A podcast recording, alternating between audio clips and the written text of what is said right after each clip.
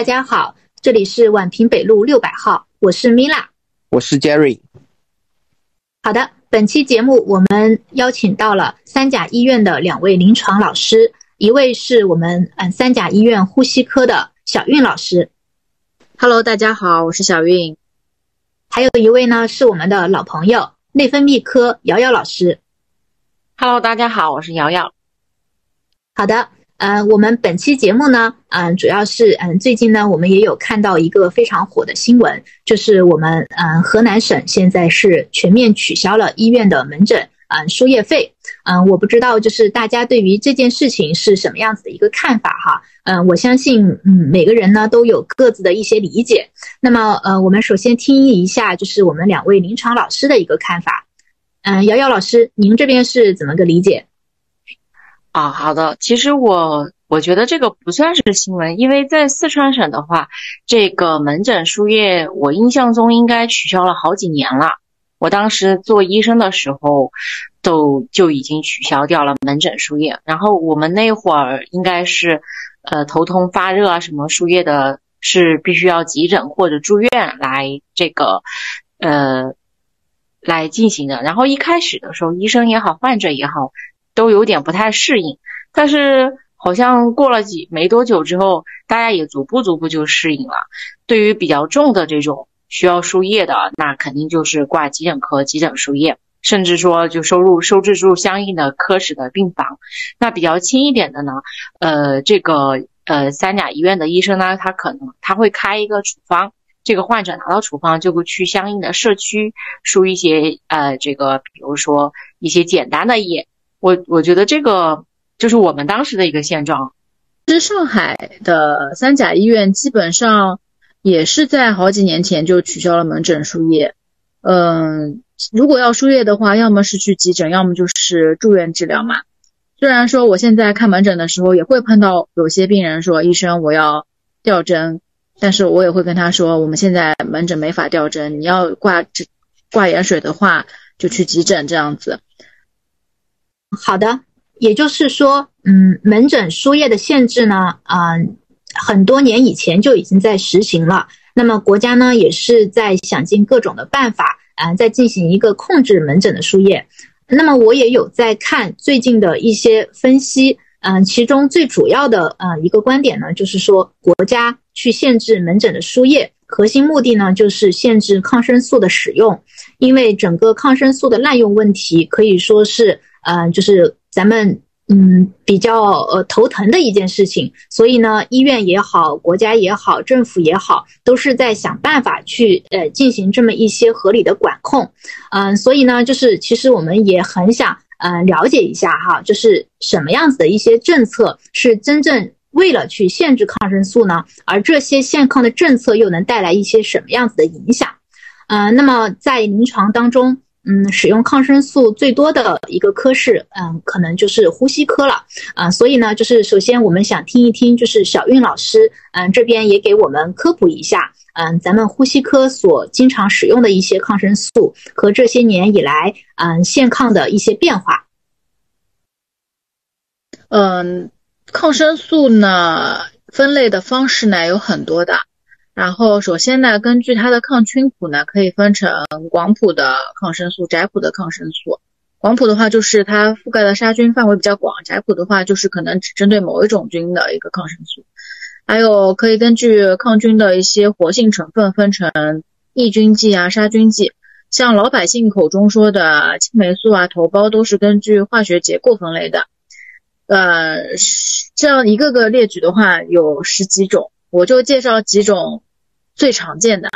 呃，最常见的就是贝塔内酰胺酶，呃，贝塔内酰胺类的抗生素，就比如说青霉素啊、头孢菌素啊。青霉素的话，比如说我们会吃些阿莫西林啊，这种就是青霉素。头孢菌素的话，就是一二三四代头孢嘛。现在一代头孢呢用的比较少了，二代头孢的话，就比如说头孢复星啊、头孢克洛。三代头孢的话，就比如说头孢赛乌、头孢曲松。四代头孢的话，头孢比乌这种。呃，还有，当然还有没有上市的一个五代的头孢，还有呢就是碳青霉烯类，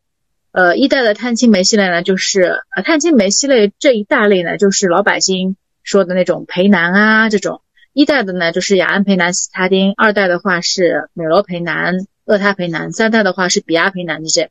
还有呢就是喹诺酮类的药物，目前我们呼吸科用的比较多的是呼吸喹诺酮，也就是第三代和第四代的喹诺酮。第三代的代表呢是左氧氟沙星，然后第四代的喹诺酮的代表呢就是莫西沙星。然后现在越来越多的一些好的三甲医院，我看还有一些口服的第五代的，比如说奈诺沙星这种喹诺酮。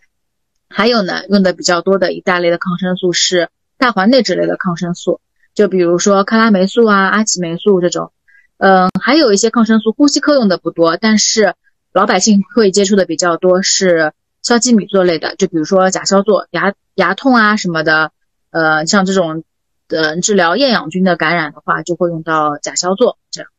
那比如说现在在医院里面会怎么去检测它的这个抗菌谱呢？呃，首先呢，呃，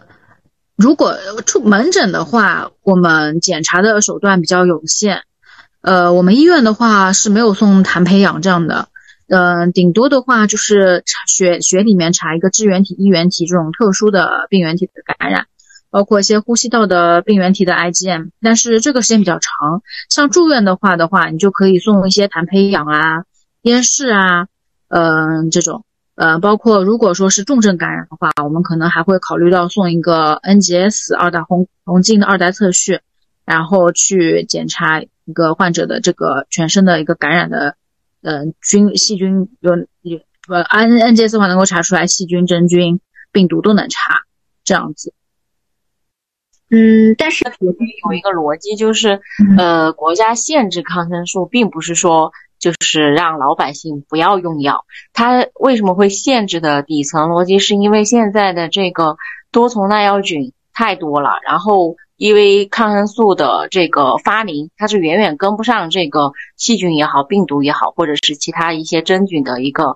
这个就是迭代。那如果比如说刚才。呃，小韵老师也说过，抗生素它是有很多的，呃，就是它会有一个梯度的。那如果一开始你的抗感染就用到一个很高级的一个抗生素的话，对你个人来说，你可能就会出现一个多重耐药了。到你真正需要的时候，你可能就没有药可以用了。所以我觉得可能最后的就是，嗯，限限抗的最终的这个逻辑还是说，呃，我们在一个小病的时候。就用它相应的一些比较简单的一些抗生素，这样的话，呃，在你比如说遇到一些呃多重耐药的时候，你那个时候你你体内没有些耐药菌，你这样还有一对于医生来说或者对病人来说，他还有药可以用。那如果一开始就是一个呃相对来说比较简单的头痛发，就感冒啊，或者是这个呃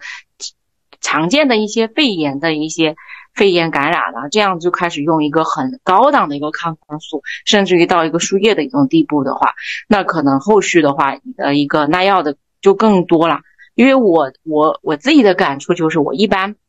感染的话，我现在就吃的是左氧，因为对这个呼吸科老师肯定知道，左氧其实是很低端的一个抗生素，但是对我来说就很有效了。我自己会不会把它升级？就是我觉得这样的话，我对于我以后如果有什么大病的话。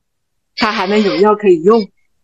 好的，嗯，瑶瑶老师，其实我也有在看哈，国家好像也是有专门的部门，一直是在监测，就是现在咱们国民最常见的一些这个细菌的嗯菌谱的，嗯，我不知道这一块哈，就是嗯，Jerry 要不给大家科普一下，你是不是最近有在看相关的政策？嗯，好的。因为我是之前面试做了个作业，是跟抗生素相关的，所以嗯，了解到了一个网站，就是 ChinNet 有一个是中国细菌耐药监测的一个网站。这个网站主要是以华山发起的，华山感染研究所发起的。然后我正好在看当中，嗯，它的一些主要的一个数据。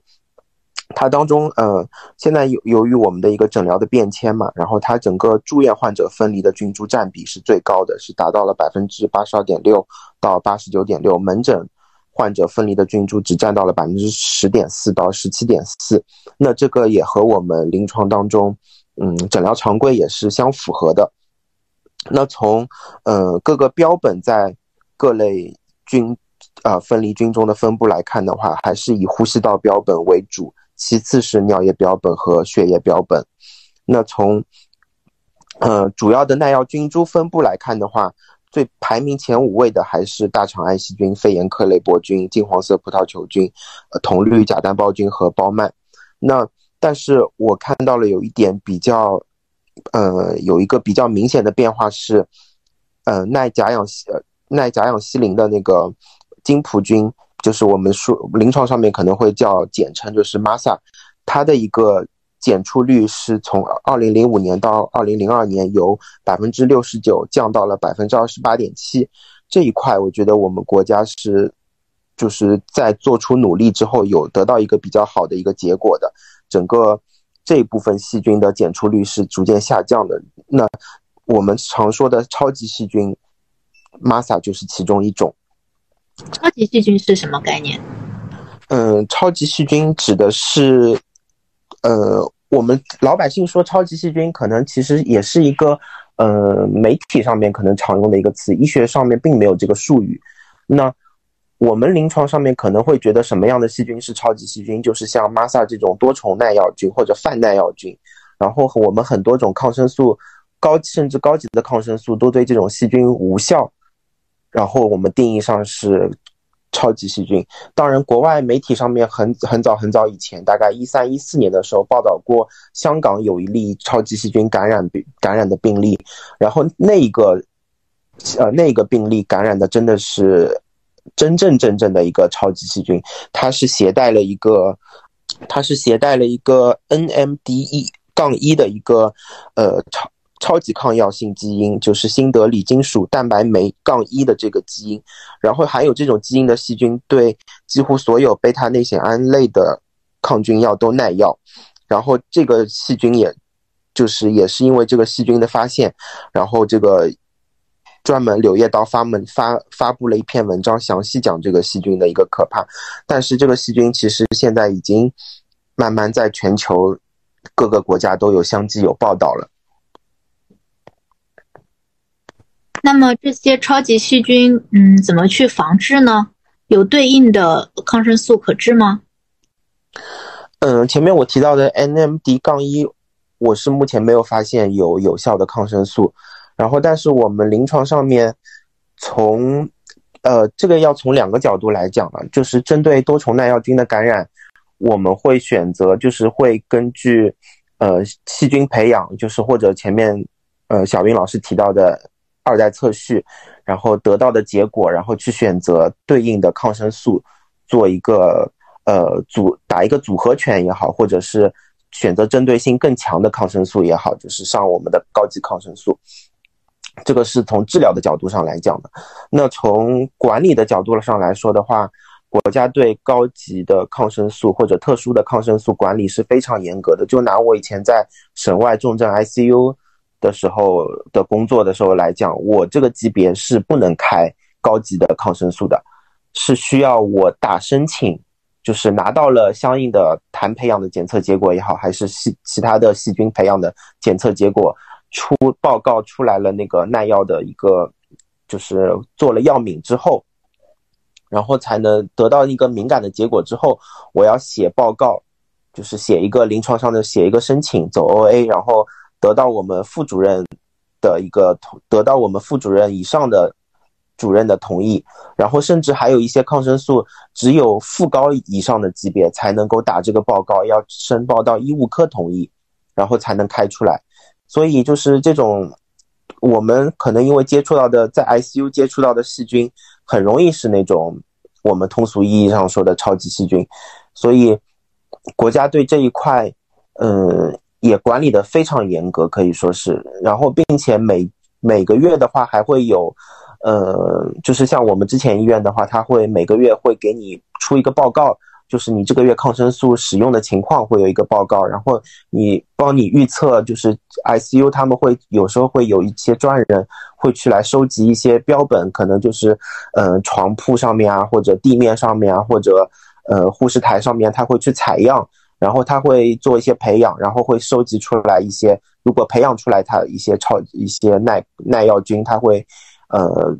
做一个预测，就会说你哎。哎，你这个月可能什么细菌感染有危险，你们要特别注意。然后，呃，可以说就是我觉得国家也好，医院也好，在方方面面对，呃，超级细菌的出现或者说抗生素的限制，呃来说的话，都做了方方面面的一个努力和管控。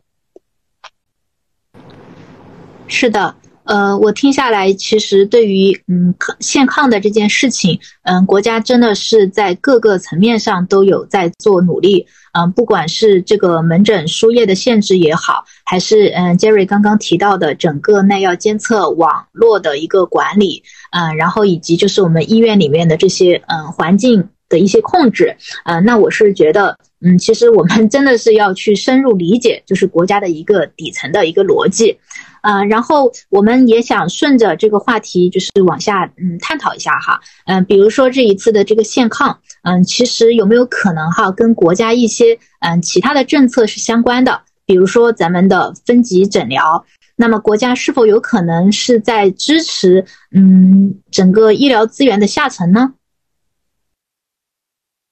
觉得是这个就是等等一下。呃，我觉得确实是，嗯，因为这个分级诊疗和医疗资源的下沉，肯定是未来很久这个国家的一个大政策和大方向。因为这个问题，我们的也面临的很严重的现状，就是我们医疗资源的分布不均，以及这个看病难和看病这个，嗯，不的。看病难的问题，主要还是因为大部分的医疗资源也好，患者也好，就涌进了这个呃三甲医院。那有一些可能是属于比较这个轻型的一些疾病，那这个时候呢，他们也是这样的，这样的话就会抢占很多的一些重要的一些资源。所以分级诊疗这一块肯定是国家重拳出击的。那我觉得这个，因为我前面也说到，像我们。当时取消了这个急诊输液之后，其实大部分的患者就是属于轻型的这一部分患者就引流到了这个社区去。那社区其实对于一些呃简单的抗生素，还有一些简单的一些头痛发烧的一些疾病呢，这个是没有太大的问题的。那这一部分人呢，也缓解了这个大医院的这个医疗资源的这个这个呃紧缺吧。这角度来说。